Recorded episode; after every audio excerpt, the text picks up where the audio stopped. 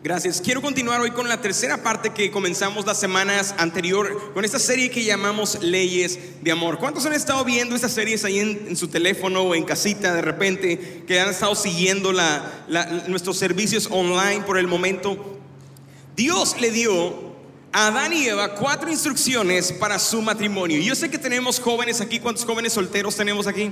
Que no, levanten alta la mano porque si no, no los veo. Esos jóvenes solteros no casados. Si usted ha casado, juntado, rejuntado ya tiene un hijo, no levanten la mano. Pero si están solteros, gracias por los jóvenes solteros que están aquí en esta mañana. Este tema no es solamente para casados. Escuchen esto. A mí me tocó estar en su edad, estando en una iglesia también, escuchando un tema para matrimonios, que dices, ay, pero ¿para qué me va a servir a mí? Para muchos si pones atención. Escucha de los errores que algunos hemos cometido para que no los practiques y no, no pases por ellos en tu vida tampoco y podamos corregirlos y crecer mejor cuando Dios te dé la oportunidad de conocer a tu pareja ideal. Amén.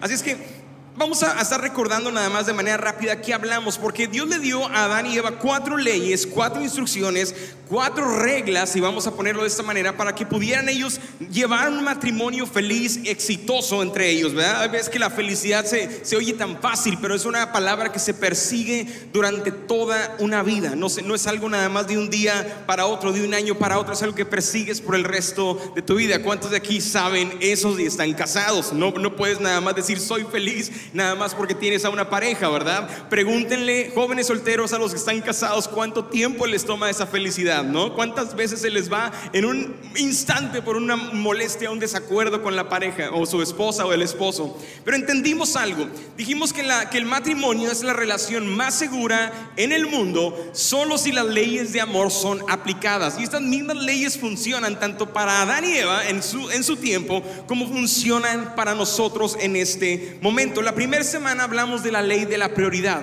y establecimos que para, para nosotros como casados, para ustedes jóvenes solteros, cuando ustedes se casen, primero va a ser Dios, igual primero es Dios en nuestra relación, pero inmediatamente después de Dios es nuestra pareja. En mi caso es mi esposa. No puede haber alguien más, no puede haber algo más, no puede haber un objeto, un pasatiempo, un hobby. Mi mamá ya no es la, mujer más importante de mi vida y yo sé, lo siento, algunos de ustedes señores que le ponen la veladora a la mamá y la abuelita todavía, pero mi mamá no es la mujer más importante. Dios me llama a honrar, a amar, a respetar a mis padres, pero a partir de que yo hice un compromiso con mi esposa delante de Dios, ahora Sandra se convierte en la primer persona más importante en mi vida después de Dios. Y todo lo que hago tiene que girar en esta ley de prioridad. Todo lo que yo hago en mi trabajo, eh, trabajo mis, mis 8 o 10 horas diarias, pero inmediatamente después mi prioridad sigue siendo llegar a casa, ver las necesidades de, mi esposa, posteriormente de mis hijos. La segunda semana hablamos la ley del servicio, recuerdan, y hablamos de cinco palabras, hablando de las cinco letras de servicio, cómo podemos poner en práctica el servirnos unos a otros en nuestro matrimonio. Yo quiero hablar de la tercera ley y vamos a leer el libro de Génesis capítulo 2, versículo 24. Dios dijo, esto explica por qué el hombre deja a su padre y a su madre y se une a su mujer, que fue la primera ley de la prioridad, ah, perdón, deja y se une la de servicio, y los dos se convierten en uno solo.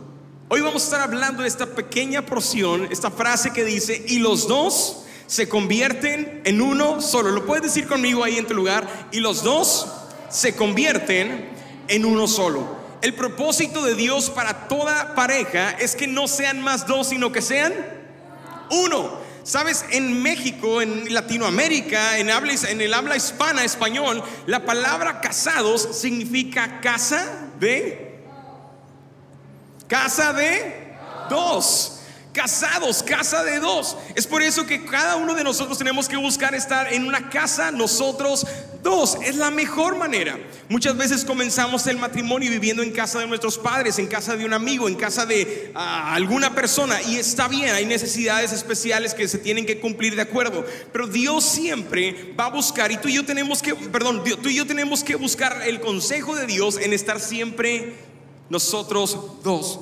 Yo sé, a lo mejor usted me puede decir, pero pastor, ya mi padre murió, mi, mi, mi, madre falleció, me queda mi mamá nada más, la tengo en la casa. Yo entiendo, uno tiene que honrar a los padres, ¿me entienden? No estoy hablando de que mandes a los papás a volar por completo, pero Dios bendice a los dos que están unidos. Y vamos a hablar de una ley que se llama la ley de fusión. Y los dos se convertirán en uno, en uno solo. ¿Qué es fusión? Yo busqué la palabra fusión y fusión es el proceso en el que dos o más cosas se unen para formar una sola.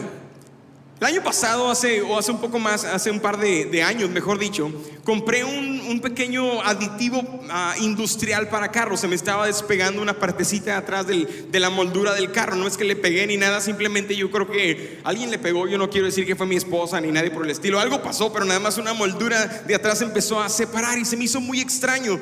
Porque le, pegaba, es como cuando le pegas, pero los, brochecitos ya no sirven y se vuelven a botar. Entonces compré un, ah, no había comprado nada y utilicé aditivos que tenía en la casa, ¿no? Como, como super glue o cosas de esas. Y se la puse y nada más hice un mugrero en la orilla de mi carro, lo estaba echando a perder. Así es que, como todo buen cristiano, me fui a la, a la, a la ferretería, me fui a la, a la, parte de automotrices y compré en la tienda un pegamento y me recomendaron uno que traía dos tubitos. Era la primera vez que yo usaba una de estas cosas. Ustedes los han visto. Viene un pegamento que tiene un tubito como color negro y otro como transparente. A veces son blancos. Pero yo no sabía cómo, cómo, cómo usarlo, ¿verdad? Yo, yo no, no sabía cómo usarlo. Yo, yo usé el negro porque dije, a lo mejor el negro porque es mi carro negro, ¿no? Tienen un pastor que a veces por andar a las carreras no, no leen las instrucciones como debe ser, entonces he aprendido de mis errores. Así es que agarro el, el tubito negro y se lo embarro al carro y ahí estoy pegándolo y nunca pegó la cochinada, siempre se seguía botando y se seguía haciendo una pasta. Hasta que dije, esto no sirve, me costó muy caro y, agarré el papel medio roto, lo uní, leí las instrucciones y decía, hay una charolita, tenía una espatulita, tienes que unir la misma cantidad del negro, la misma del transparente, después de mezclarlo, que se fusiona eso, entonces el pegamento es muy fuerte y sirve. Y hice eso y ¿qué creen que pasó? Mi carro hasta el día de hoy sigue pegado en esa pieza hasta, hasta el día de hoy. ¿Saben por qué? Porque estos dos pegamentos no sirven por sí solos, no tienen una función sola, no, no, tienen, no, no, sirven para la función por la cual tú y yo los compramos. Pero cuando se fusionan, cuando hay una unión ahí, entonces es inseparable. Literalmente, ahora si yo quiero quitar esa parte de mi carro, yo creo que me voy a traer una pieza de plástico de lo pegado que quedó. ¿Van conmigo? Por alguna razón, voltea a ver a tu pareja si está aquí o a tu esposo o esposa. Por alguna razón, Dios, no veas a la pared, no, estén viendo a la mujer de otro, ni al, ni al hombre de otro, nada más a la suya. Por alguna razón Dios decidió que el matrimonio funcionara de la misma manera. Ya no pueden ser el hombre por su parte, la mujer por su parte. Ahora los dos tienen que estar juntos en todas las cosas. En mi experiencia con mi esposa, aconsejando matrimonios por muchos, muchos años, nos hemos dado cuenta que uno de los mayores problemas en el matrimonio es cuando el hombre o la mujer, uno de los dos, vive vidas independientes. Eh, no es nada extraño que hoy en día en la cultura que estamos viviendo haya hombres o mujeres cristianos y cristianas que deciden pasar por alto la voz, la autoridad del, del marido o, la, la, autoridad de su esposa, en este caso no podemos llamar como autoridad, pero la opinión de su esposa y deciden vivir sus vidas tomando decisiones por ellos mismos, tomando decisiones por ellas mismas. Acabo que este hombre no decide, yo decido por él. Y sabes que ese es un espíritu de matriarcado si eres mujer porque Dios te llama a ti a someterte a tu marido. Lo mismo para el hombre. Dios nos llama a una sumisión mutua y no voy a hablar de sumisión el día de hoy, pero lo que sí quiero hablar es acerca de las razones por las cuales tú y yo no podemos vivir unidos en el matrimonio. Una de ellas, voy a hablarte nada más de una sola porque no quiero que se les olvide, quiero que lo recuerden el día de hoy. Una de las razones por las cuales hay tantos matrimonios que a pesar de que viven en la misma casa, duermen separados. Es impresionante. Mi esposa y yo eh, hemos estado viendo una serie en Netflix que se llama The Crown. ¿Cuántos pecadores la han visto también igual que nosotros? Eso, gracias por los que reconocen. Buenísima la serie, me gustó, la verdad. Es una, serie eh, ah, de la reina eh, Elizabeth y los reyes de, allá de Inglaterra. Y algo que nos asombraba a mí y a mi esposa es que cada uno de los dos, tanto el rey como la reina, dormían separados todo el tiempo. Tenían sus propios sirvientes separados todo el tiempo. Solamente cuando ellos querían así como que cuchi cuchi, ¿no? Como que tener hijos. Se ponían cariñosos, entonces corrían a los de estos, yo no sé en qué cama caían los dos, ¿verdad? Pero dormían separados. Por, lo, por, por, algo increíble, hay parejas que así viven en nuestros tiempos el día de hoy. Y no son reyes, ni a lo mejor se sienten reinas y reyes, pero no lo son, pero viven y duermen separados. ¿Cuántos aquí en esta mañana, como parejas, duermen en el mismo cuarto, comparten la misma almohada, babean la misma almohada? ¿verdad? Pero están tan separados porque no sabes en dónde anda él, no sabes a qué horas llega ella, no te, no te, no te avisó ni siquiera dónde se iba a ir, tú no sabes siquiera si tienes dinero para comprar el mandado o no, porque viven en una vida separado, finanzas separadas, y voy a hablar de eso más adelante. ¿Sabes? Una de las razones por las cuales vivimos separados y batallamos en mantenernos unidos en el matrimonio es porque constantemente tomamos decisiones por emociones y no por convicciones.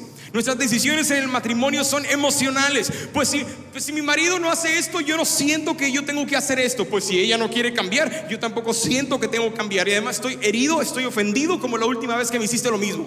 Y es lo mismo que sucede con las mujeres. Tomamos decisiones basadas en emociones y no en convicciones.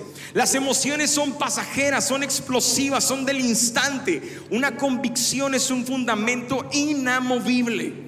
Es, una, es una, una, decisión que sea lo que sea que esté pasando allá afuera en el mundo, esa convicción te va a mantener firme. Una de mis convicciones con mi esposa es no, no, no dejar de congregarme nunca en la casa de Dios. Una de las decisiones que desde muy, muy pronto, nuestros primeros años de casados, cuando estábamos arreglando nuestra situación, Sandra y yo, en esos 21, 22 años que teníamos bien jovencitos y guapos como hasta el día de hoy, ¿verdad? Tomábamos esa decisión de nunca apartarnos del Señor, de nunca alejarnos de la casa de Dios. Mientras la iglesia estuviera abierta, yo iba a estar ahí con mi esposa y con mi familia, porque para mí no hay nada más importante que eso. Hoy en día estamos pasando tiempos difíciles, yo lo sé, y yo no, quiero meterme aquí a juzgar a las personas que no han venido o, se han curado en la iglesia. Cada quien tiene sus propias razones, muchos de ellos a lo mejor se han, sentido mal de salud y, respetamos la, la situación y esperemos que Dios bendiga y dé salud, ¿verdad que sí? Pero entiendo algo, nunca dejamos de congregarnos. ¿Sabes que una de las razones por las cuales hay tantos divorcios en Estados Unidos, leía un artículo en la semana acerca de, eh, estos profesores y estudiantes que hicieron una investigación por más de cinco años con diferentes parejas de diferentes culturas, morenitos, oscuritos, blanquitos, chinitos, asiáticos, de todos lados, ¿me entienden? Mexicanos. Y aquí en Estados Unidos los, los estudiaron por casi seis años. La cuestión es la, siguiente, y te les voy a dar la estadística. Cuando, cuando las parejas... Eh, que, se, que, están casadas, que se juntan, la estadística de divorcio dice que a los primeros dos o tres años ellos pueden separarse en un 48%. Es, es increíble. Hoy en día las parejas que se pueden casar hay un 48 a 50% de probabilidades que en dos o tres años ya no estén viviendo juntos. ¿Sabes cuál es la causa mayor del divorcio? Ahorita te lo voy a decir. Ese resultado, eh, eh, la, investigación dictó que el 86% de las parejas que estaban estudiando, que habían pasado aún por divorcios en este sentido, se divorciaron por causas no tan graves. Se separaron por cosas no tan graves. En otras palabras, 8 de cada 10 parejas que decidieron romper su matrimonio, tú te vas con que el niño la niña se va para acá y la casa la partimos en dos, se, se rompieron su relación, se divorciaron por emociones que pasaron en el momento. Se enojaron en el instante, algo no les gustó, el hombre llegó a la casa, encontró los platos sucios, el perro con la popó ahí, la mujer viendo el Facebook y dijo, hasta aquí se acabó, me divorcio de ti, me cansé. Emociones en el instante. Una mujer también, obviamente pasó lo mismo, ya me cansé de ti, ya estoy harto de ti, ya no te aguanto, eres el mismo de toda la vida, ya no te soporto más, me divorcio de ti por el instante. Ni siquiera el hombre fue golpeador, ni siquiera fue grosero con ella. Ocho de, ocho de cada diez se divorcian por causas tontas. Porque él gana más dinero, porque ella gana más dinero, cosas por el estilo. En otras palabras, solo dos de cada diez matrimonios realmente se divorciaron por causas de abuso, de infidelidad y de otras cosas que voy a mencionar en un momento. La Biblia, iglesia, menciona tres causas por las cuales un matrimonio pudiera considerar un divorcio. Número uno, como pastor yo no aconsejo el divorcio a menos que haya alguno de estos tres factores y que no haya reparación absoluta y que la pareja no quiera responder ni someter su vida al Señor, porque para que esto funcione tiene que ser cosa de dos. Ya no son dos, ahora son. Y si los dos hicieron un, hicieron un mugrero de vida, los dos les tomará el mismo esfuerzo para reparar la relación o mucho más tiempo. La Biblia menciona que una de las razones por las cuales alguien puede separarse de su mujer o divorciarse es por infidelidad. Y esto es cuando el hombre ha sido infiel con su mujer o hay casos en donde la mujer, hoy en día es una moneda al aire, cualquiera de los dos puede hacerlo. La mujer es infiel con el marido, se meten con otra mujer, se meten con otro hombre y eso es una causa posible para el divorcio. Yo no lo recomiendo, ¿sabes por qué? Porque mi esposa y yo hemos visto a matrimonios restaurados, aunque el hombre fue infiel, aunque la mujer fue infiel, Dios sigue haciendo y puede hacer un milagro en ese matrimonio. Hemos visto a Dios hacer milagros increíbles.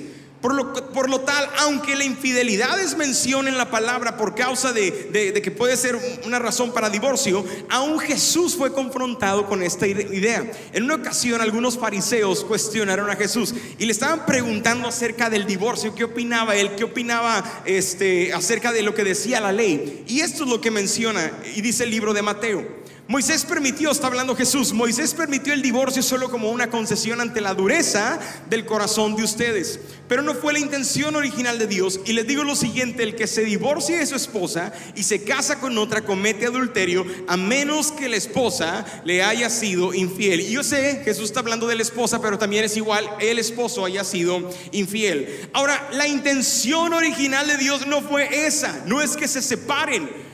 Pero a menos que en tu casa haya, un ah, infiel en serie, ¿verdad? Un adúltero en serie, que a pesar de que dice, te prometo que esa fue la última vez, y el mes siguiente lo agarras con alguien más, te prometo que esta fue la última vez, y, y tres meses después y dos años después sigue haciendo lo mismo, esa es una causa para tomar una decisión de separarse. Son casos muy extremos que gracias a Dios en nuestra iglesia no hemos tenido ninguno, ¿verdad? Yo los voy a mandar con Pepe y Gaby, consejeros oficiales de matrimonios de vida vertical, muy capaces para, hey, es en serio, los voy a mandar con ellos, ¿verdad? Otra razón por la cual la Biblia menciona a causa del divorcio puede, puede ser es por abandono. Una pareja se puede divorciar o separar por abandono. Y es muy sencillo. Simplemente es cuando el hombre decide, se cansa, no es responsable y deja a los hijos o deja a la mujer y nunca más vuelve a regresar. Es triste. Aún es extraño si hay casos de este tipo donde mi papá nos abandonó cuando yo tenía tres años. He conocido, tenía en Juárez amigos que su papá los había abandonado. Ellos nunca conocieron a su padre. Su papá los abandonó en el momento en el que la mujer dio a luz en el hospital. Ni siquiera fue a ver al bebé al hospital. Nunca conocieron al padre. La Biblia menciona que puede haber abandono tanto del hombre o la mujer y es una causa. Dios, Dios dice, no puedes vivir así el resto de tu vida. Tienes oportunidad de rehacerla. Y el apóstol Pablo habla de esto en Primera de Corintios y dice, pero si el cónyuge incrédulo desea irse, es decir, que va a abandonar la casa, dejen que se vaya. El, el cónyuge cristiano queda sin obligación porque Dios nos ha llamado a vivir en paz. Y la tercera causa, que puede ser una causa de divorcio o separación, es la causa de abuso. Y no estoy hablando tan solo de abuso físico. Hay hombres que son golpeadores y aunque no lo crean, señores, hay mujeres que son más abusivas que dos hombres golpeadores juntos. ¿Cuántos dicen amén? ¿Ah?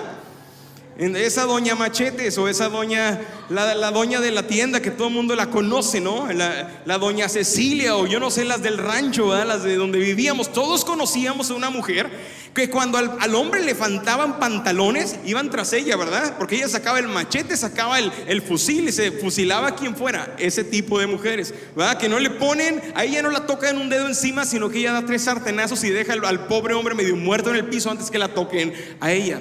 Lo más seguro es que pasó por un abuso extremo y dijo, hasta aquí fue el último que me puso una mano encima, no más, y tuvo que defenderse. Pero la Biblia habla acerca de abuso. Ahora, ¿qué es el problema con el abuso? No estamos hablando de, un abuso eh, ligero, por ejemplo. ¿Cuántas de ustedes, mujeres, vamos a ser honestas, levántenme la mano rapidito para que puedan ayudarme aquí a participar?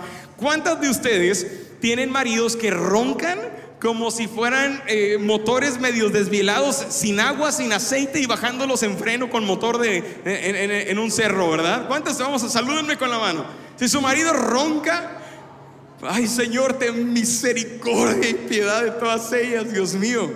Ese es un sufrimiento terrible. Yo, yo, yo, no las entiendo porque ninguno de los dos roncamos así de feo. ¿eh? Dice mi esposa que yo ronco, es verdad, es verdad. Dice mi esposa que yo ronco cuando estoy muy cansado, muy cansado. Y hay veces que, no se da cuenta. Entonces, para ser más honestos, mi amor, sí o no, nuestras perritas las dos roncan más que nosotros. Ahí está. Laila ayer en la noche me despertó en la mañana. La pobre Laila, la perrita, ¿no? Ahí estaba con el ronquido, pensé que estaba ahogando algo. Pero bueno, yo entiendo a las mujeres. Ahora, eso es, es decir, pastor, es un sufrimiento. Yo lo entiendo porque tienes que aguantar al marido 365 días del año, roncando. Yo entiendo, esas ojeras no son en balde, esas ojeras no son de, de oración, esas ojeras no son de cuidar chamacos, son de no poder dormir noche tras noche porque no toleras al marido. ¿Cuántas de ustedes han intentado parar el sufrimiento metiéndole un calcetín en la boca al Señor, tapándole la boca a ese hombre, ¿verdad? Intentando, es intento de homicidio, oigan, tengan cuidado con eso. Pero es sufrimiento. Ahora, hombres, pero eso no es causa de divorcio. Hombres, vamos a ser honestos, les toca a las mujeres ahora. ¿Cuántos de ustedes cuando van manejando, tienen a su lado de pasajero, parece que es una, parece que es la señora del, del, DMS, ¿no? Del DBS, ¿cómo se llama? El, donde sacas las licencias que te van a hacer la prueba del manejo, ¿no? Es la señora, te pasaste el alto, te lo, te lo, te lo pasaste, Robin Morales. ¿ah? Y, tienes a la mujer a un lado dándote instrucciones de todo. Te vas a pasar la dirección, era atrás la dirección, ¿ah? Yo tengo una mujer así que cuando me subo con ella le tengo que decir, mi amor, I'm in charge. Your man is in charge. Y le tengo que decir, yo vengo, si yo me paso, hay un propósito para que yo me pase, ¿verdad? Sepa Dios cuál sea. Pero yo sufro porque no quiero pelearme con mi esposa. ¿Sabías que ese era uno de los mayores problemas que yo tenía con Sandra? Sandra es un GPS con dos piernas, literalmente. A ella la pueden secuestrar, le pueden vendar los ojos, ella va a saber regresar a casa porque tiene un hombre bien machín que la ama y la protege y la No, no porque sea eso va a regresar a casa porque tiene un sentido de ubicación increíble. Increíble, hemos viajado a ciudades, hemos viajado a Dallas, hemos viajado a, viajado aún cuando fuimos a Detroit un tiempo, nadie conocíamos la ciudad, el GPS no nos funcionaba porque no había señal, mi esposa, es por aquí, no, no se parece, es por aquí, no, no se parece, bueno, ahí vamos, ¿y qué creen? Era por ahí. ¿Cuántos de ustedes hombres tienen una mujer así? ¿No? ¿Soy el único afortunado porque Dios me ama? ¡Wow! Es una bendición. Eso no es un sufrimiento, entonces, eso es una bendición. Pero honestamente sí sufrimos, pero ninguno de esos tipos de sufrimientos es causa de abuso, no, no es un abuso ni es una causa de divorcio.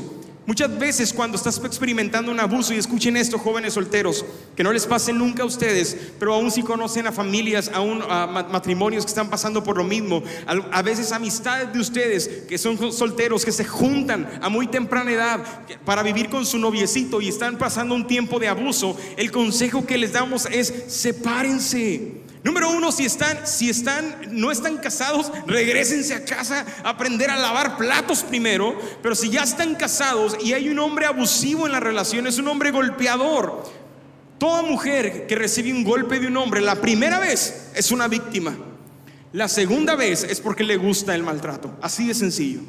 Ninguna mujer debe tolerar a un hombre abusivo golpeándola ninguna sola vez. Aquí nada más le hablas al 911 y si el 911 no, responde, le hablas, le hablas a, Pepe, le hablas a Lorenzo y juntitos se van a descabechar al hermanito. ¿ah? Cuando pasa algo así, mi esposo y yo hemos recomendado un distanciamiento temporal.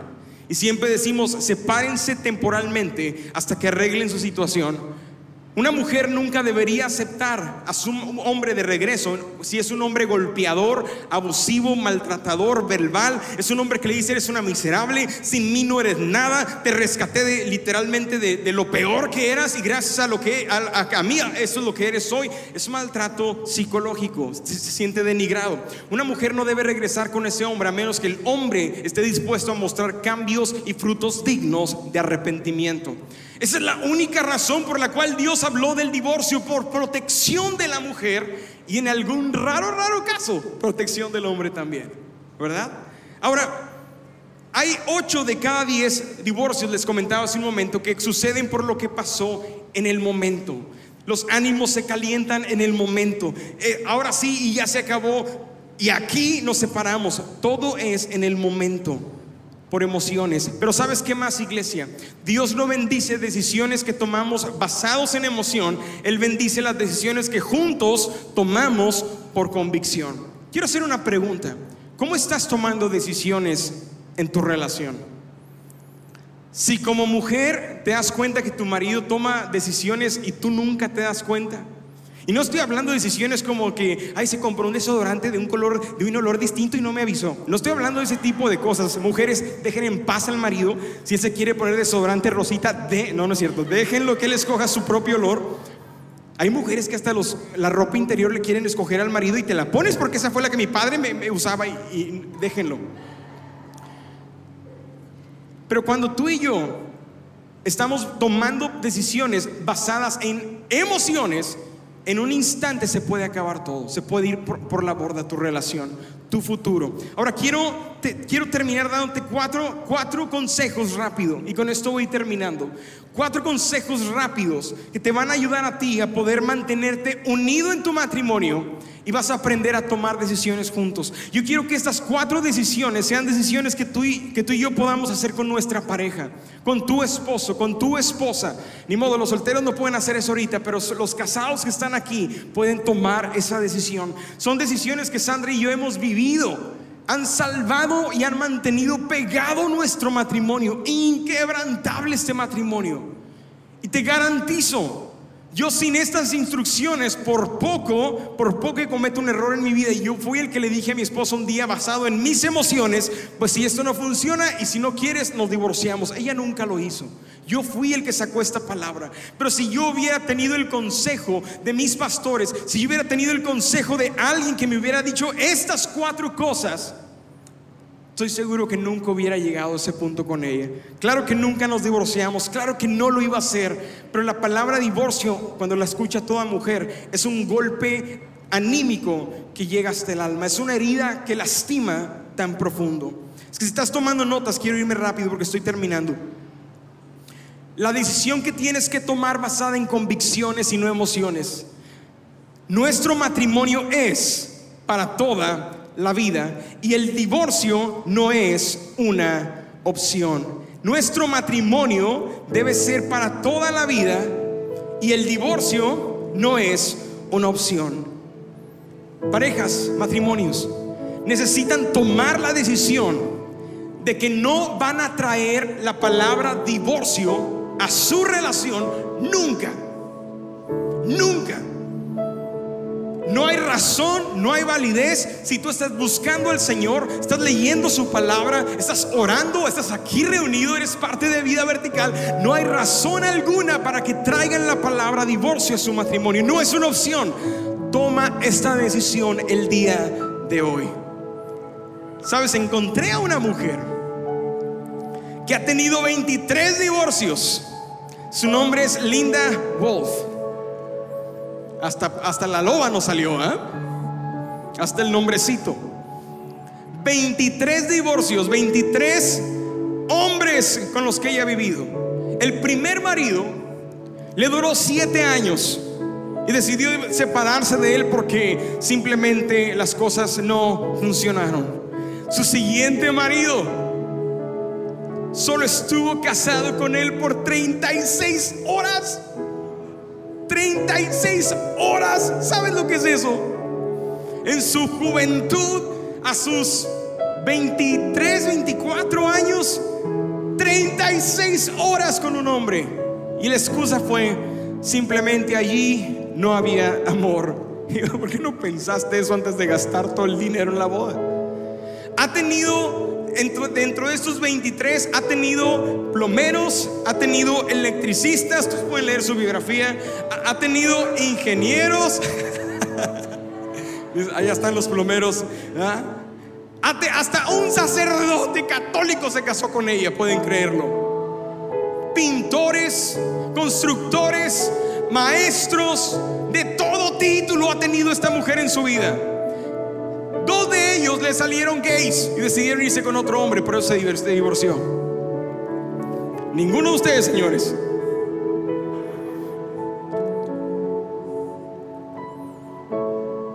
Yo me pregunto, ¿qué hubiera sido si ella hubiera tomado la decisión de quedarse con el primer hombre? ¿Cómo sería su vida? Porque en el 2009 ella estaba buscando el marido número 24. A sus 72 años de edad.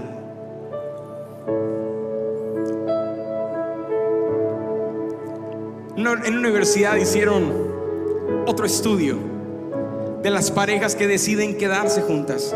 Entrevistaron a, cientos de parejas de matrimonios casados. Y a tres años de su relación, dos años, un año, tres años, les preguntaron, ¿cómo te sientes con tu matrimonio? ¿Te sientes feliz o infeliz?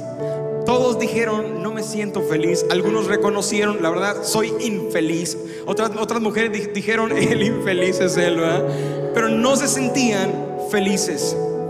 Ahora, algo que descubrieron Cinco años después, las parejas que decidieron continuar su relación, a pesar de que no se sentían felices cinco años atrás por diferentes problemas, diferencias, desacuerdos, cosas que suceden en el matrimonio, porque todos matrimonios sufrimos, ¿no es verdad? No hay matrimonio perfecto, todos pasamos por dificultades, pero todas las parejas, escucha esto, que decidieron quedarse juntas, no todas, el 86% de las parejas que decidieron quedarse juntas, cinco años después en este estudio de investigación dijeron, les hicieron una pregunta, ¿cómo te sientes ahora en tu matrimonio? ¿Te sientes infeliz o te sientes feliz? Y de todas ellas, 86% dijeron, me siento feliz, me siento satisfecho con mi relación. Sé que puedo estar mejor, pero me siento feliz como estoy el día de hoy. Eso me habla de una cosa. A pesar de la dificultad, a pesar de la infelicidad que estemos experimentando por cualquier razón en nuestra relación, no te vayas. Dios te unió con tu esposa. Quédate junto a ella. Número dos, y no me voy a tardar aquí porque la próxima semana voy a hablar más de esto. No nos iremos a dormir enojados. Quiero que lo declares conmigo, vamos, no nos iremos a dormir enojados. Y yo te voy a hablar de esto la próxima semana, tengo un testimonio que contarles. Dice la palabra, si se enojan no cometan el pecado de dejar que el enojo les dure todo el día y es sencillo, no te vayas a dormir enojado. Decisión número tres, basada por convicción que todos los matrimonios tenemos que tomar es, seremos fieles el uno al otro por el resto de nuestros días. La fidelidad no se basa en lo que yo sienta, no se basa en si mi esposa me atiende. Mi fidelidad para con mi esposa no se basa en que ella se arregle, se bañe, se pinte. Gloria a Dios porque lo hace, ¿verdad que sí? Pero no se basa en, su aspecto físico, en su apariencia, en lo que hace en la casa o no lo hace o no lo hace en la casa. Todo eso es emoción. Mi fidelidad para con Sandra, mi esposa, es porque yo delante de Dios como testigo, le dije al Señor, voy a serle fiel en las buenas y en las malas. Voy a serle fiel en salud o enfermedad. Voy a serle fiel aún hasta que la muerte me separe de ella. Pero ninguna otra mujer me va a separar de la mujer por la cual yo peleé.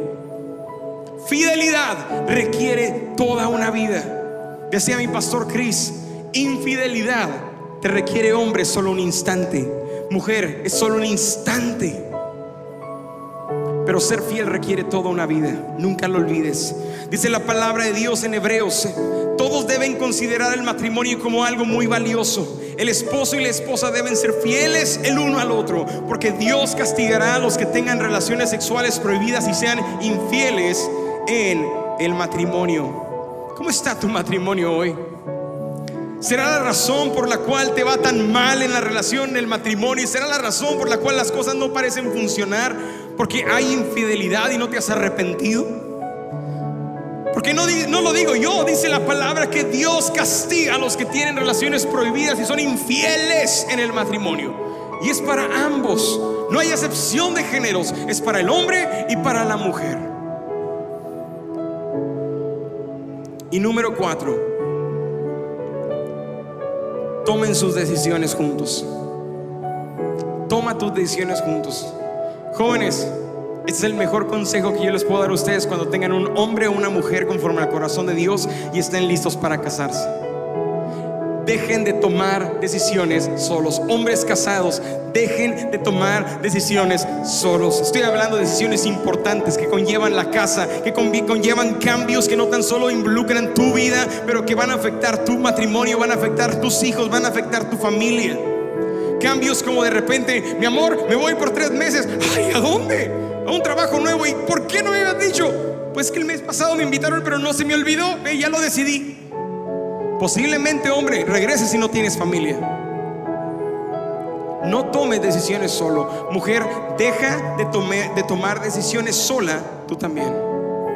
Es triste. Y a veces me da impotencia. Como pastor se los digo, ver a mujeres cristianas pasándose por alto a sus maridos.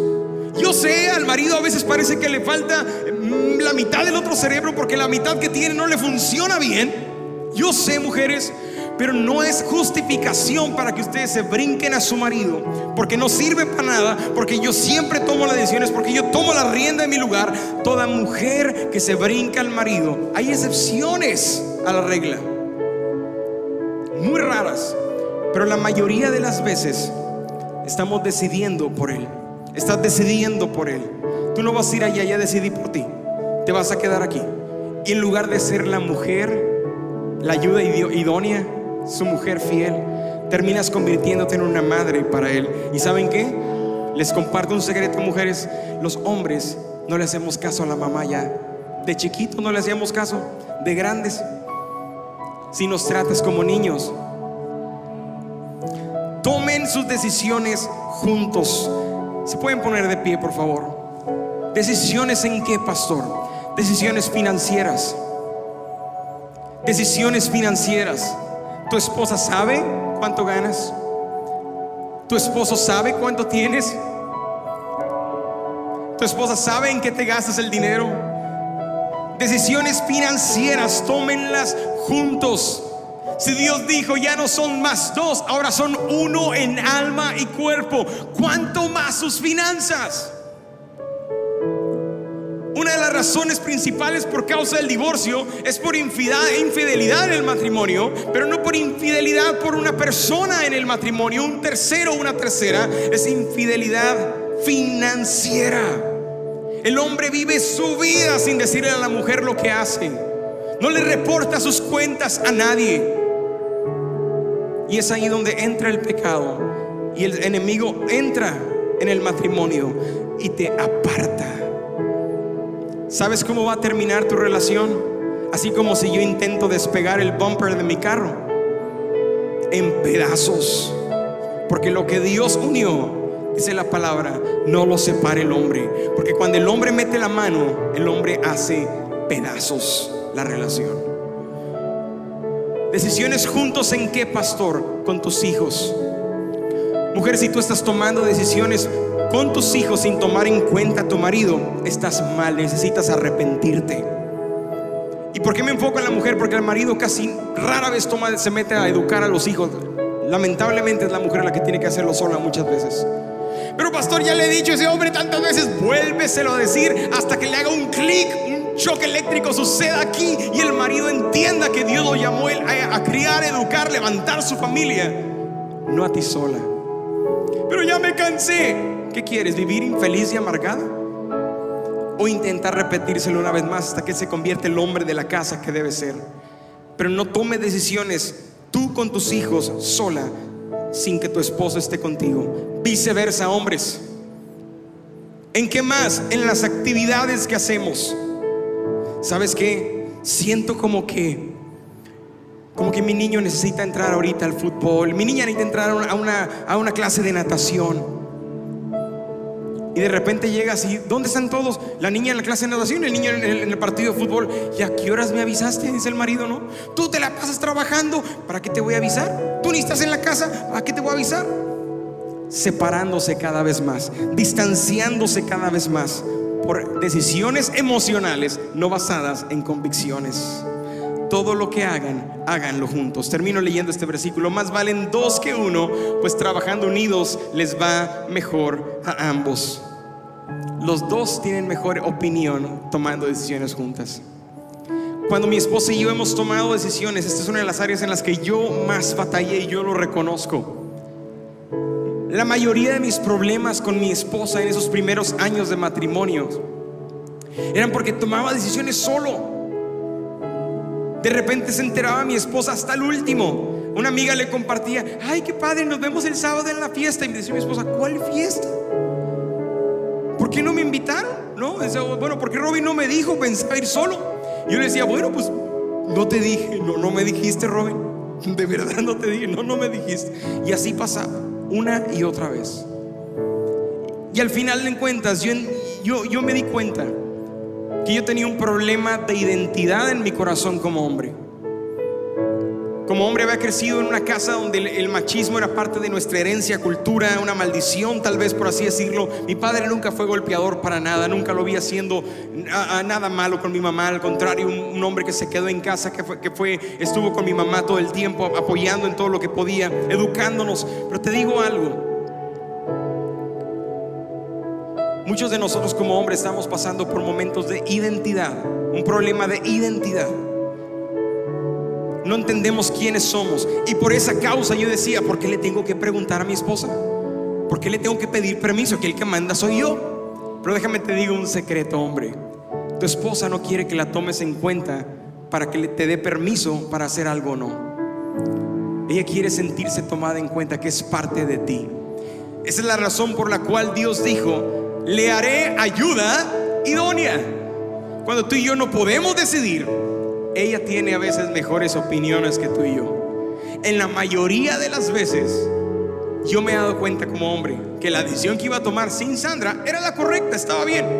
Soy un hombre muy pensador, analítico. Pocas veces me equivoco, pero cuando me equivoco, me, me equivoco con las cuatro de lleno. Pero porque no escuché a mi esposa. Como pastor he tenido que aprender a escuchar a mi esposa más de lo que quisiera reconocerlo. Porque mi corazón como pastor es un corazón de pollo, si saben? No, se va a ofender. Pero es que si, le digo, y se va a ofender, pero Robin, si no le dice, se va a ir al infierno. Yo tengo una mujer que me tiene que recordar que mi llamado también es evitar que vayas al infierno, que vayas al cielo. Hace 13, 12, 13 años atrás, Dios me llamó en público me dijo, Robin, Dios te dice, hazle más caso, escucha más, no me dijo hazle más caso, escucha más el consejo y la voz de tu esposa sobre tu vida. Y he estado tomando ese consejo en mi vida y tomando buenas decisiones. Amén. ¿Le puedes dar un aplauso a Dios?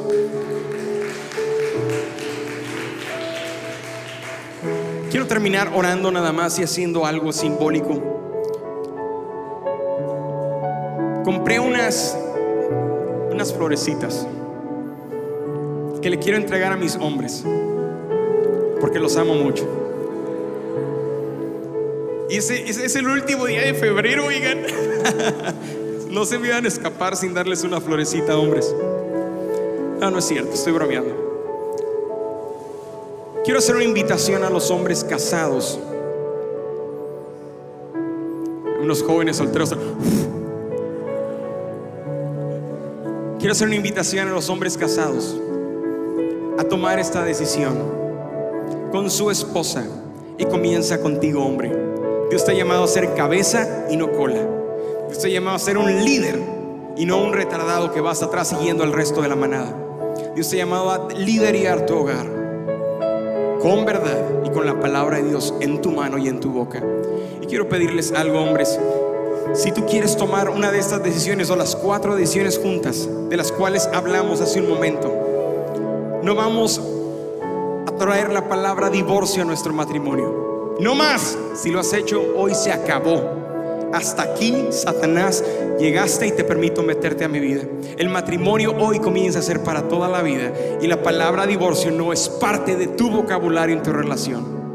A partir de hoy tomarás junto con tu esposa la decisión de no irte a la cama a dormir enojado para que el enemigo no entre a tu relación y los tenga separados a partir de hoy van a empezar ustedes a convivir a tomar una decisión juntos, tomar decisiones juntas en sus vidas.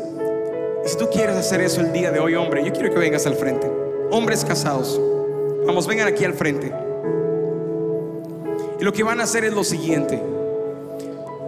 Va a estar aquí ayudándome Michelle. Gracias, Michelle. Van a tomar una rosa y van a regresar a su lugar, por favor. Por cuestiones de espacio no podemos estar aquí todos. Pero van a tomar una rosa. De, pasada se dice gracias, pastor. Hace un año que no le llevaba rosas a mi mujer. Thank you, pastor, for bringing roses for a wife. You're welcome.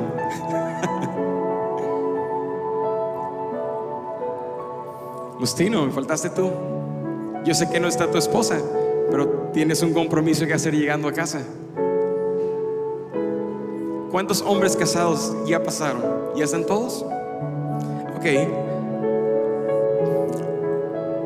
Si no está tu esposa aquí en este momento, llegando a casa, vas a hablar con ella y vas a hacer esto que hicimos aquí, junto con ella. Y quiero que la abraces, vela de frente, vamos, de frente. Te voy a dar permiso. Hombres casados, mujeres casadas, les voy a dar permiso, quítense su mascarilla, vean el rostro de su mujer.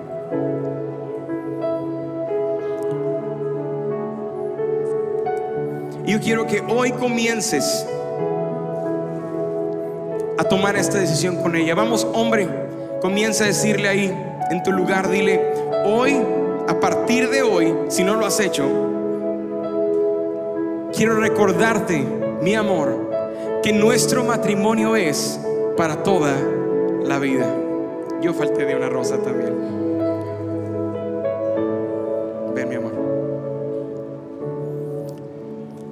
Nuestro matrimonio es para toda la vida. Y nunca la palabra divorcio será parte de nuestro vocabulario. Trabajaremos siempre para evitarlo y protegerlo de todas las fuerzas del mal, humanas o demoníacas, que han querido separarnos. Te amo. Ahora lo siguiente, todavía no te mi amor, me dejas solito. Ahora lo siguiente, mujer, ¿por qué no haces eso tú con tu marido y dile, a partir de hoy, vamos mujeres, ustedes díganle, a partir de hoy, no nos iremos a dormir estando enojados, sino que solucionaremos nuestros problemas. Aún así nos den las 10 y las 11, las 12 y la 1 y las 2 y las 3. Pero no dejaremos que el enojo nos separe nunca más. De hoy en adelante.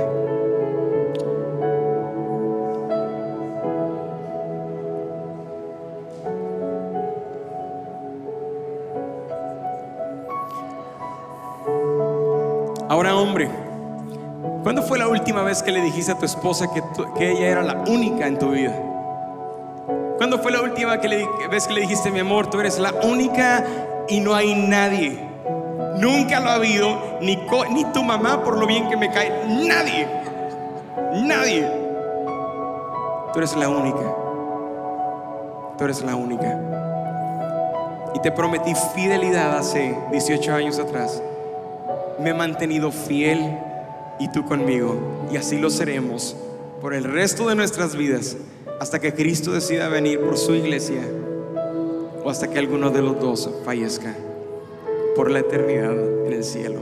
Y aquí en la tierra yo te soy fiel. Prométele a tu, esposa, hombre, que ella es la única y vas a serle fiel. Y número cuatro, vamos mujeres, perdóname por tomar todas las decisiones sin ti, mi amor. no es cierto. Prometan tomar decisiones juntos. Vamos, dile ahí. Prometo que tomaremos decisiones juntos. Tal vez es el hombre el que tiene que hacerlo porque es el que más veces decide por sí mismo. Prometo que cuenten en cuenta. Y perdóname. Perdóname si no te he tomado algunas decisiones. Necesito ayuda. Necesito paciencia. Necesito que me ames con tu paciencia. Que me recuerdes de esas veces que he fallado. Gracia, con misericordia, con amor. Pero siempre en cuenta en todas nuestras decisiones como lo hemos hecho hasta el día de hoy. Dale un beso a tu esposa, hombre. con mascarilla, sin mascarilla. Es tu mujer y se lo merece. Vamos, dense un aplauso ustedes mismos ahí en su lugar.